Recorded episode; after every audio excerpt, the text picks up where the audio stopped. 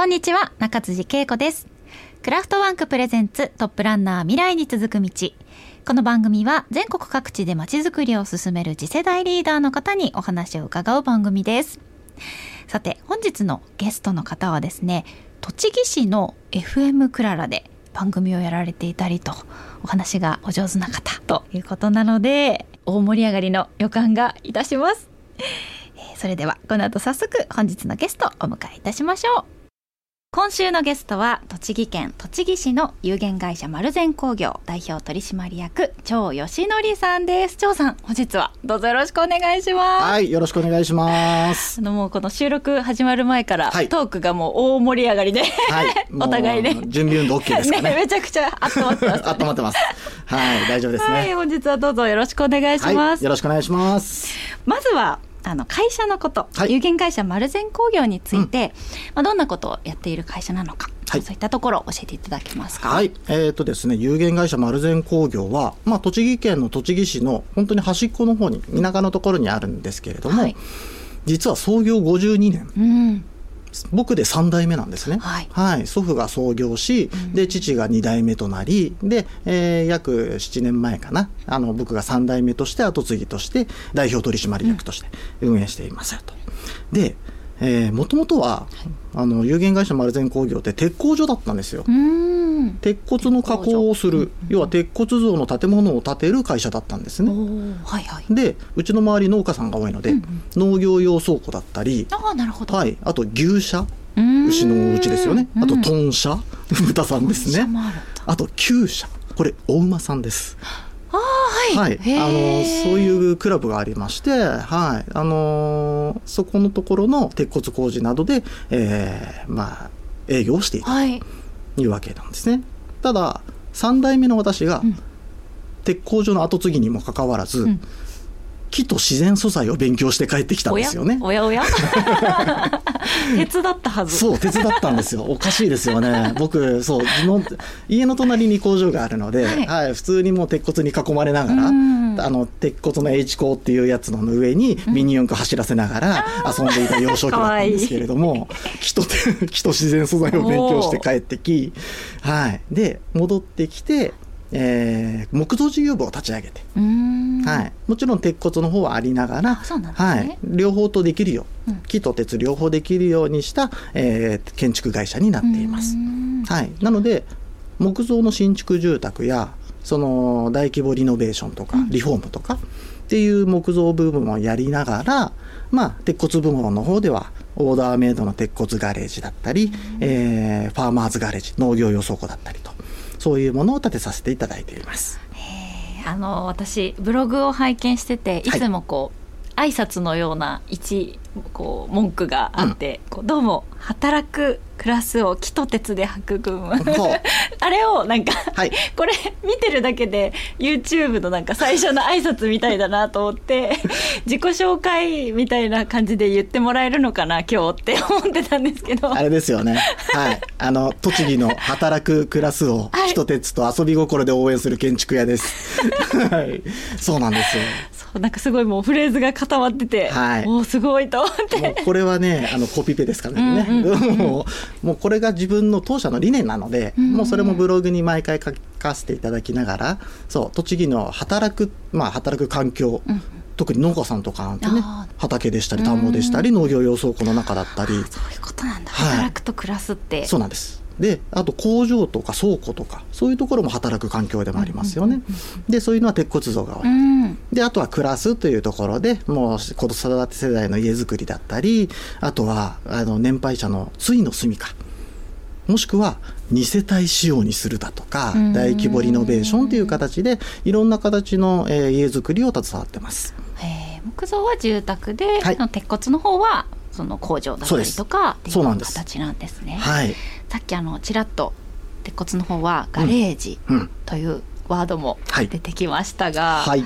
こちらのお話もはい、そうなんです。あの、それ振り返ると、まあ、29歳の時に、えー、丸善工業に戻ってきたんですけれども、戻ってきたらば、あれ？仕事ないぞと。父何してた？おということで、まあ、父が体調崩したのをきっかけに戻ってきたんですけれども、あれどうしたんだろうということで、あの父にちょっといろいろ聞いて、今後のちょっと会社の方針とかちょっと話してたらば、いや、自分の代で畳もうと思ってたって言ってたんですよ。あ れ待て待て待て。待て待てよと。自分継ぐって言ってたじゃんと。うんまあ、どういう形で継ぐとは言ってなかったけれども、会社は継承するよっていう形で言ってたんですけど、鉄骨の仕事がないと。うんで、もともと鉄骨の仕事って下請け業なんです。おどっかの、えー大きな総合建築屋さんゼネコンさんとか、あと建設会社さんから鉄骨工事をいただくとはいはいはい。いうのが結構流れなんですね、うん。鉄工所的な。ただ父の場合はそれってあんまりやらなくって、うんえーどちらかというと紹介だったり、うん。あの口コミだったりで元請けとして鉄工所をやっていたと。へえっていうことはあまり営業してなかったねみたいな感じで、うんはいやっていたんですよ。であどうしようと。うん。このままだと鉄工所すごく立派な鉄工所があって大きい工場があるのに、このままだとそれが活かせないぞということで、うん、栃木県車1人1台以上持っている、しかもホンダ技術開発研究所がある。うん日産の工場もある。お。群馬にはスバルもある、お。うん、いすゞもあるぞ。よし車関係で行こうということでじゃあガレージ作ろうかと。はい、もともとね、あのー農業用倉庫とガレージのその形っていうのはほぼほぼ鉄骨の構造は一緒なので、そうなんですね。はい、なので分かりやすくしようと。うん。ガレージを求めている人たちにじゃあ分かりやすくで見つけてもらおうとうんうんうん。いうことで、えーまず「俺のガレージ」っていう名前をつけて。ほうあ商品名商品名です、かはい、個人向けオーダーメイド鉄骨ガレージを「俺のガレージ」その時イタリアンとか流行ってたんですよ。俺のそうそうそう。ほにゃららが。だから一応商標登録も確認してみて。大丈夫あ大丈夫。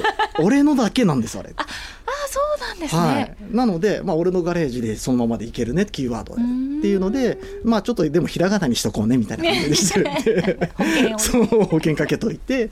で俺のガレージっていうので、えー SNS ブログホームページ作り込んで。んでも最初アメブロとかでねやってて、はい、でもブログから来るんですよね。うん。びっくりです。見てる人は見てるってことですよね。そうなんですよね。で逆に言うならばガレージを建てている会社が少ないんですよ。ああそうなんです専門店が。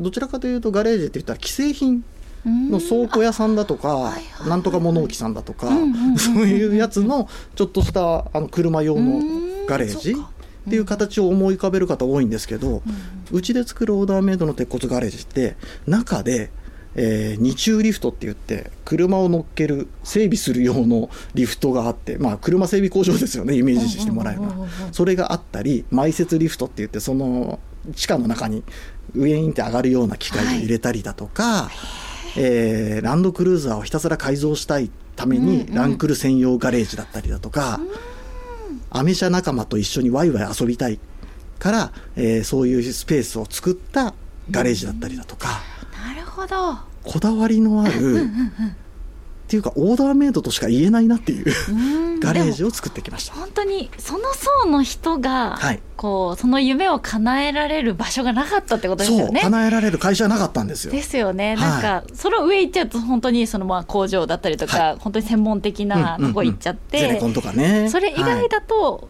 まあ、家庭用の、まあ、うん。既製品、先ほどお話しされたようなものしかなくて。車入れるだけ。うんうんうん。うん。こだわりたい人が好きに遊べるガレージを叶えてくれる会社がそう。なかったところに。なかったところに自分のところがうん、えーブログとか SNS とか特化しちゃうと SEO でぐ上に上がってきちゃうんですよね。いっぱい。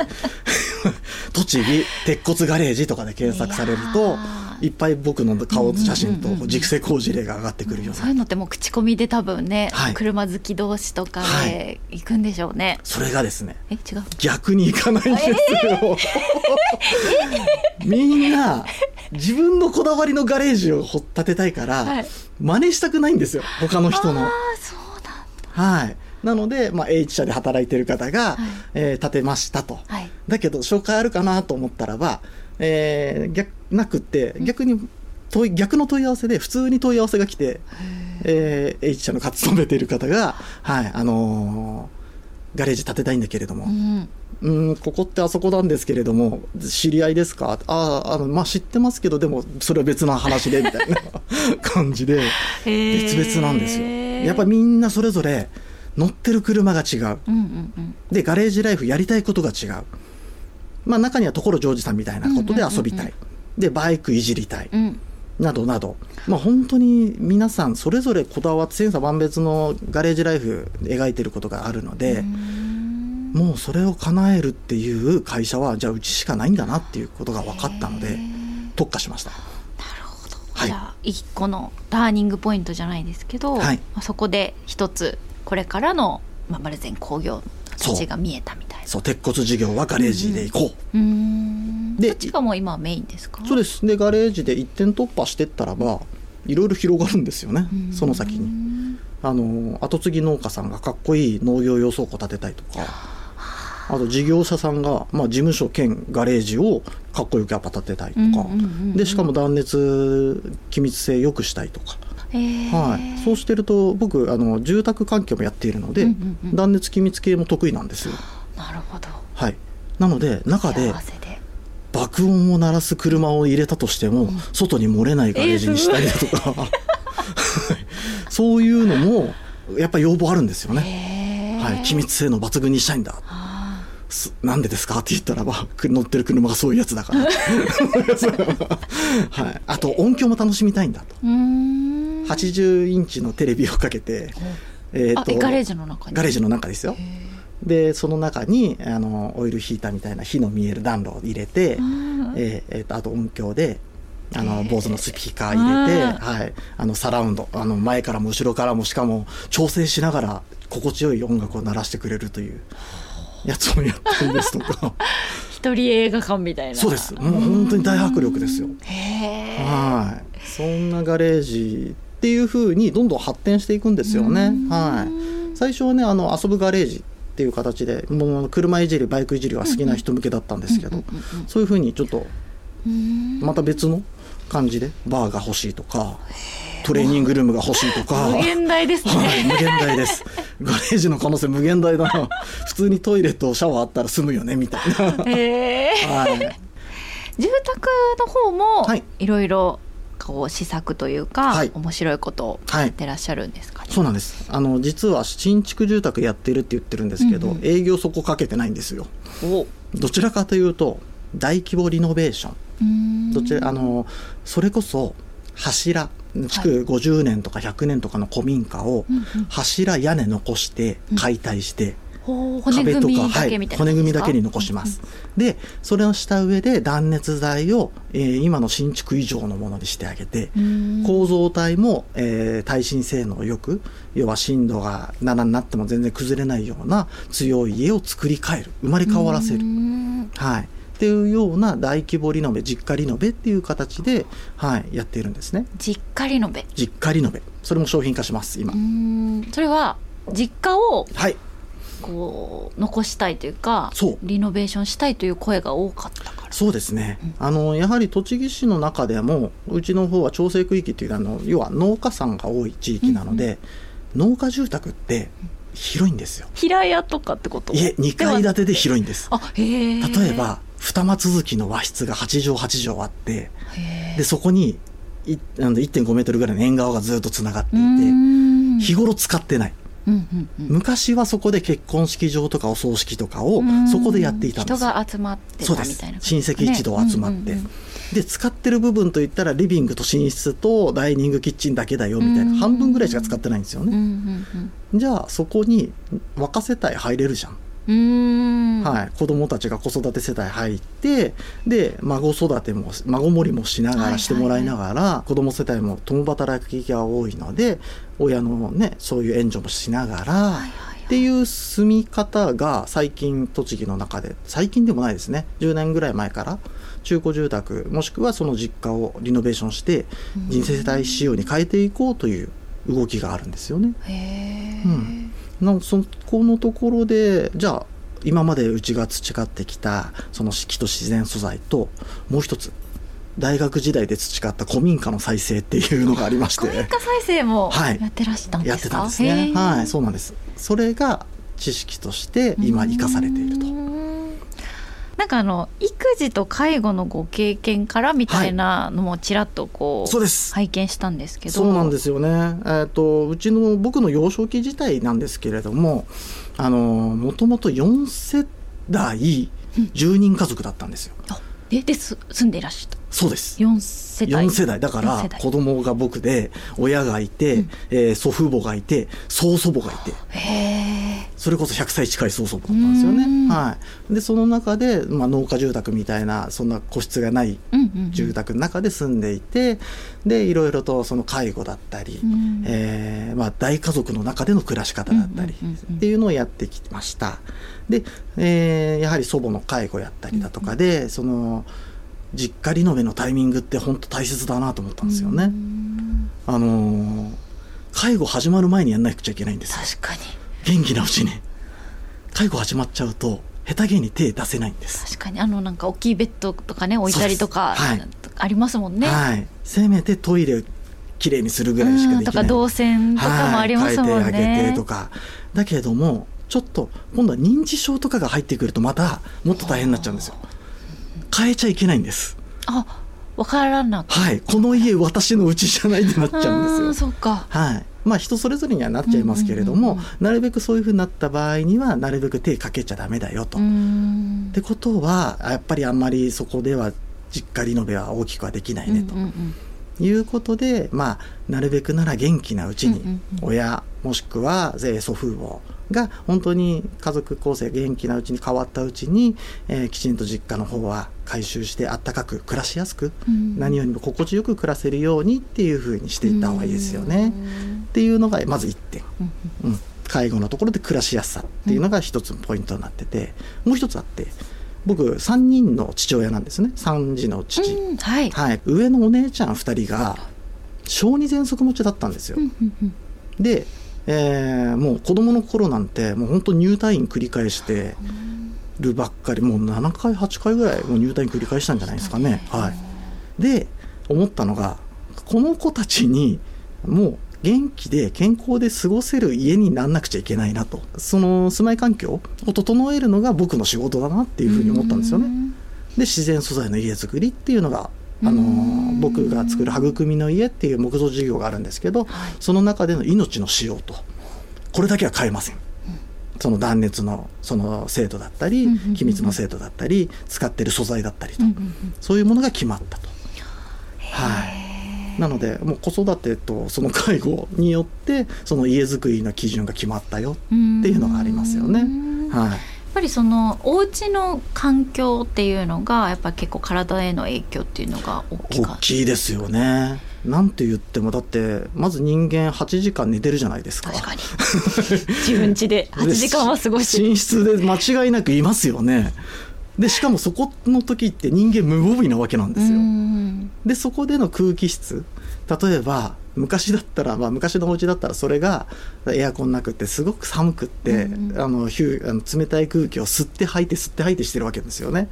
気管支にいいわけないじゃないですか。うん確かに。はい、なので家といっても本当に断熱温熱環境が良くないと下手したら命まで落としてしまう、もう本当に健康でね安全を守る家のはずなのに命を脅かしてしまうのは絶対良くないよねと、うん。はい、いうことであの本当に家づくりの基本っていうのが決まってきますよね。あーなるほど、はい。なんかこうそうですね。こう住宅の方でうん。本当に暮らしのをこうより良い暮らしみたいなのをサポートして、はい。で鉄骨事業の方でその遊びの部分みたいなのを盛り上げるみたいな。ね。なんかこう人生をプロデュースしてるみたいな感じですね。そうなんですよ。だから働く暮らすなんですよ。両方必要なんですよ、ね、つながりました。はい。栃木の働く暮らすはうちに任せろというふうに言い切ってます今。すごい、はい。うちに任せろ、はい。かっこいいですね。栃木市でいいですか？